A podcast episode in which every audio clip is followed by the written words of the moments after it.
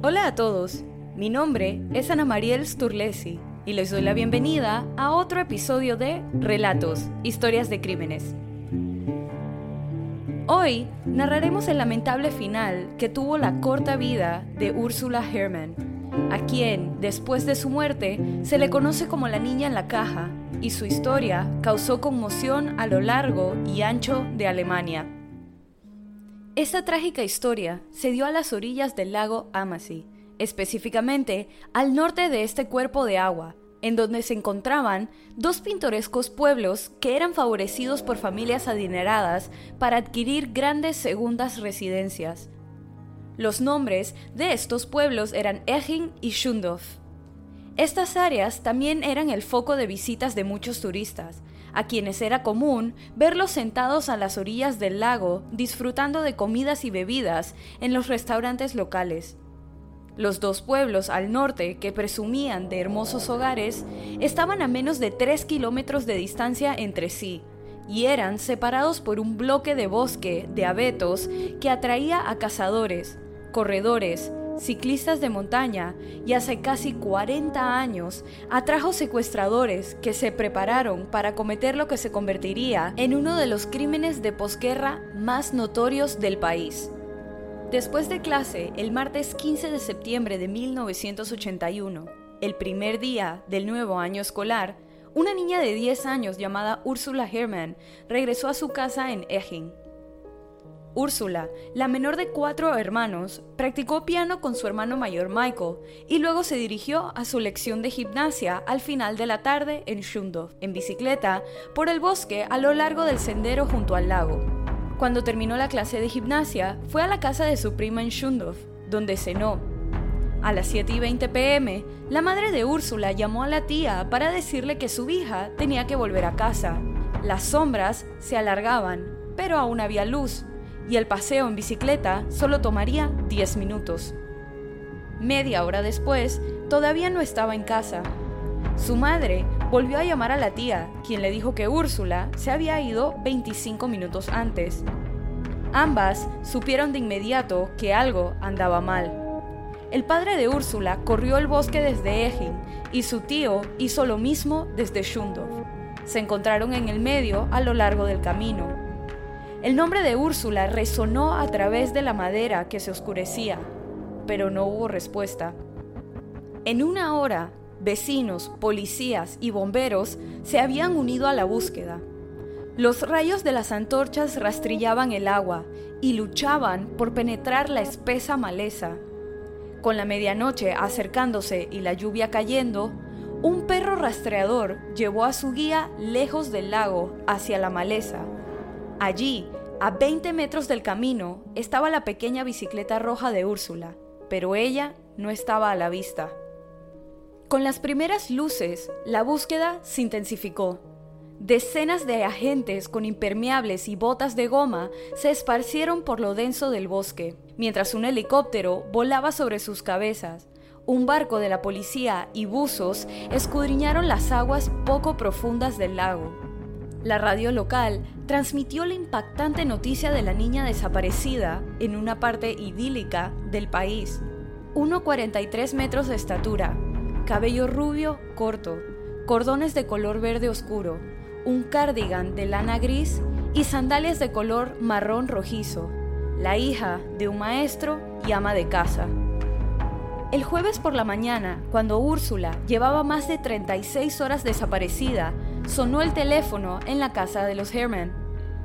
Cuando los padres de Úrsula contestaron, hubo un silencio y luego un tintineo breve y familiar que reconocieron en el boletín de tráfico de la estación de radio Bayern 3. Siguió más silencio y luego el tintineo volvió a sonar antes de que la persona que llamaba colgara. Tres llamadas más similares, desconcertantes y siniestras siguieron durante un periodo de horas. Un equipo del Departamento de Policía local, ahora equipado dentro de la casa de los Herman, comenzó a grabar las llamadas. Al mediodía del siguiente día, el cartero entregó un sobre dirigido al padre de Úrsula, marcado urgente. Dentro había una nota de rescate compuesta con letras y palabras recortadas de periódicos sensacionalistas que decía, secuestramos a su hija. Comenzaba la nota en un alemán entrecortado. Si alguna vez quieres volver a ver a tu hija con vida, paga 450 mil libras de rescate. Los secuestradores, que esperaban que la carta llegara un día antes, antes de que comenzaran las llamadas, explicaron que llamarían a los Herman usando un tintineo como distinto de llamada. Simplemente diga si pagará o no pagará. Si llama a la policía o no paga, mataremos a su hija. Cuando sonó el teléfono esa tarde y sonó el tintineo, la madre de Úrsula accedió a pagar el rescate. También pidió una prueba de vida. ¿Cuáles eran los apodos de su hija para sus dos peluches? Cuando los secuestradores no respondieron, se puso frenética y les imploraba que les diera cualquier información de Úrsula. Esa misma noche los secuestradores publicaron una segunda carta que llegó el lunes 21 de septiembre con instrucciones curiosamente específicas sobre el rescate. Los secuestradores querían que el dinero se pagara en billetes de 100 usados empacados en una maleta. El padre de Úrsula debía entregarlo en un lugar aún sin nombre y que debía llegar a este lugar conduciendo un Fiat 600 amarillo que no fuera a más de 90 kilómetros por hora. A diferencia de otros residentes de Ejin, los Herman no eran ricos. Solo habían podido construir una casa cerca del lago porque el bisabuelo de Úrsula había comprado unas tierras de pastoreo allí décadas antes, por lo que un vecino recaudó parte del rescate y el Estado acordó cubrir el resto. Los Herman esperaban desesperadamente más instrucciones, pero no hubo más cartas ni más llamadas. La policía tampoco tenía pistas sólidas. Pasaron dos semanas. La policía decidió registrar nuevamente el bosque. Se reunieron más de 100 oficiales con 10 perros rastreadores.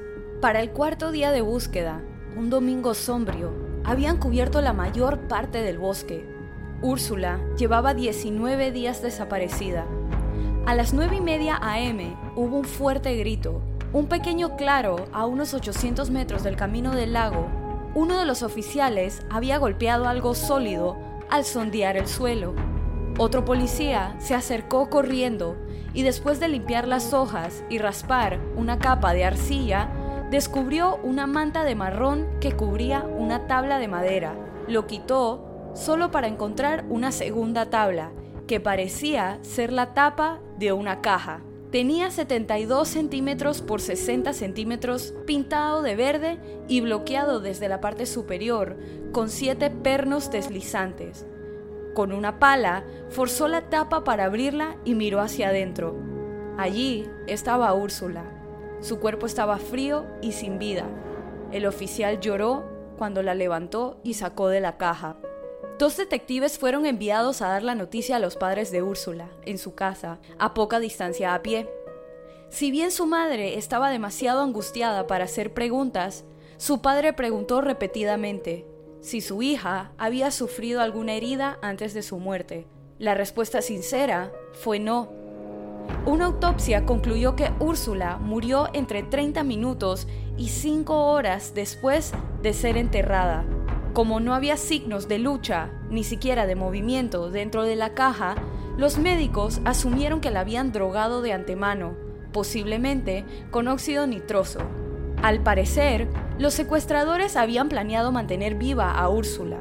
La caja, de un metro cuarenta de profundidad, estaba equipada con un estante y un asiento que hacía a la vez de inodoro. Estaba abastecido con tres botellas de agua, 12 latas de Fanta, seis barras de chocolate grandes, cuatro paquetes de galletas y dos paquetes de chicle. También contenía una biblioteca pequeña y extraña de 21 libros, desde cómics del Pato Donald hasta westerns, novelas románticas y thrillers había una luz y una radio portátil sintonizada con el Bayern 3, la misma emisora que transmitía el tintineo del tráfico. Para que Úrsula pudiera respirar, la caja tenía un sistema de ventilación hecho de tuberías de plástico que se extendía hasta el nivel del suelo. Pero quien lo diseñó no se había dado cuenta de que sin una máquina para hacer circular el aire, el oxígeno se agotaría rápidamente. La policía creía que estaban cazando a más de un secuestrador, debido al tamaño y peso de la caja. Con 60 kilogramos, probablemente, habría necesitado al menos dos personas para llevarlo al bosque. Los perpetradores deben haber conocido bien el bosque, porque habían elegido un sitio remoto dentro de él y habían evitado la tensión mientras cavaban el agujero y abrían caminos a través de la densa maleza. En Ejin y las aldeas cercanas, los padres, que anteriormente dejaban a sus hijos vagar libremente, ahora estaban aterrorizados de dejarlos fuera de vista. El impacto fue amplificado por la cobertura de prensa frenética.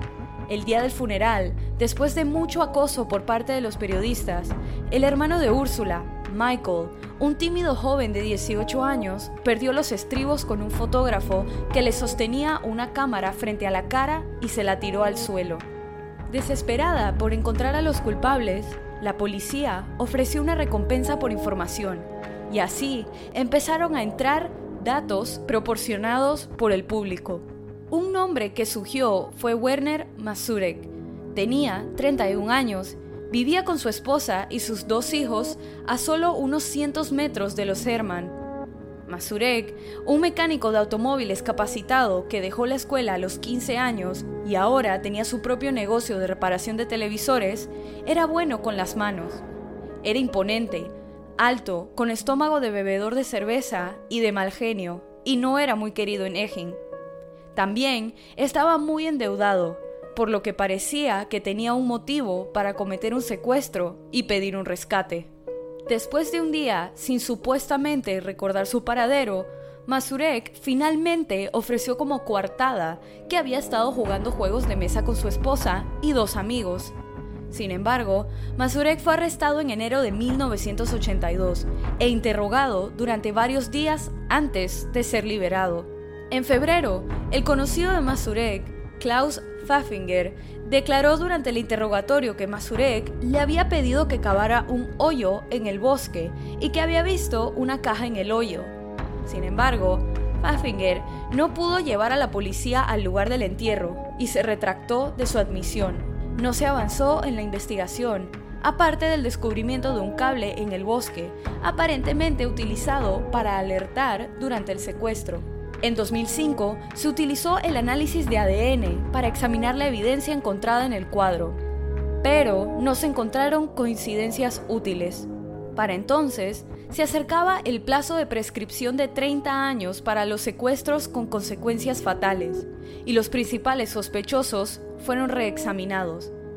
Pfaffinger había muerto, pero Masurek fue puesto bajo vigilancia y en octubre de 2007 su casa fue registrada y este proporcionó una muestra de saliva. No se obtuvo ninguna correspondencia entre la evidencia y Masurek. La policía desarrolló la teoría de que la grabadora se había utilizado para reproducir el jingle de Bayern 3 en las llamadas a los Herman. Masurek y su esposa fueron detenidos el 28 de mayo de 2008 y acusados del crimen. El juicio comenzó en febrero de 2009. La policía presentó pruebas de las dificultades legales anteriores de Masurek, incluida una condena por fraude en 2004 y de crueldad animal, se estableció que Masurek tenía los medios para construir la caja, que había escuchado las comunicaciones de la policía durante el registro y que estaba endeudado. La evidencia de vigilancia mostró que Masurek había discutido el estatuto de limitaciones con un amigo. La grabadora, Grundig modelo TK248, fue objeto de un elaborado informe forense. Según el informe, la grabadora tenía anomalías técnicas que eran identificables en los códigos de jingle que aparecían en las llamadas telefónicas grabadas a la familia Herman. Los fiscales también presentaron la confesión fallida de Pfaffinger con el testimonio de que Pfaffinger había sido deliberadamente engañoso y que había descrito con precisión la caja y su lugar de enterramiento. Las pruebas fueron totalmente circunstanciales y la fiscalía enfatizó los ruidos distintivos de la grabadora cuando se reprodujeron. Masurek sostuvo que lo había comprado en un mercado de pulgas la semana anterior a la redada, pero no se pudo encontrar ninguna corroboración de los vendedores. El fiscal de Augsburgo exigió una pena de prisión perpetua. El Tribunal Penal, compuesto por tres jueces y dos jurados, declaró culpable a Mazurek y el 25 de marzo de 2010 fue condenado a cadena perpetua por robo extorsionista de personas con consecuencias fatales. Su esposa fue absuelta. Desde su celda de la prisión en el extremo norte de Alemania, Mazurek todavía está tratando de limpiar su nombre. Después del secuestro y el descubrimiento del cuerpo de Úrsula, sus padres y hermanos estaban haciendo todo lo posible para seguir adelante con sus vidas. Aunque lamentaron profundamente a Úrsula, a quien recordaban como una niña inteligente y enérgica a la que le encantaba cantar y pintar, lo hicieron en privado, sin hablar nunca con la prensa. Poco después de la muerte de su hija menor, los padres habían tomado la decisión consciente de no dejar que la casa de los secuestradores consumiera a la familia o que la tragedia definiera sus vidas. Intentaron pensar en ello como un terrible accidente. Fue más difícil para la madre de Úrsula, que creía que debería haber ido a buscar a su hija a la casa de su prima. El padre y la hermana de Úrsula recurrieron a su fuerte fe cristiana para encontrar la paz. Su hermano menor finalmente encontró consuelo en el surf su hermano mayor Michael, en la actualidad, tiene dudas sobre si Mazurek es el verdadero culpable del secuestro de su hermana, y es el único miembro de la familia que habla con la prensa sobre el secuestro.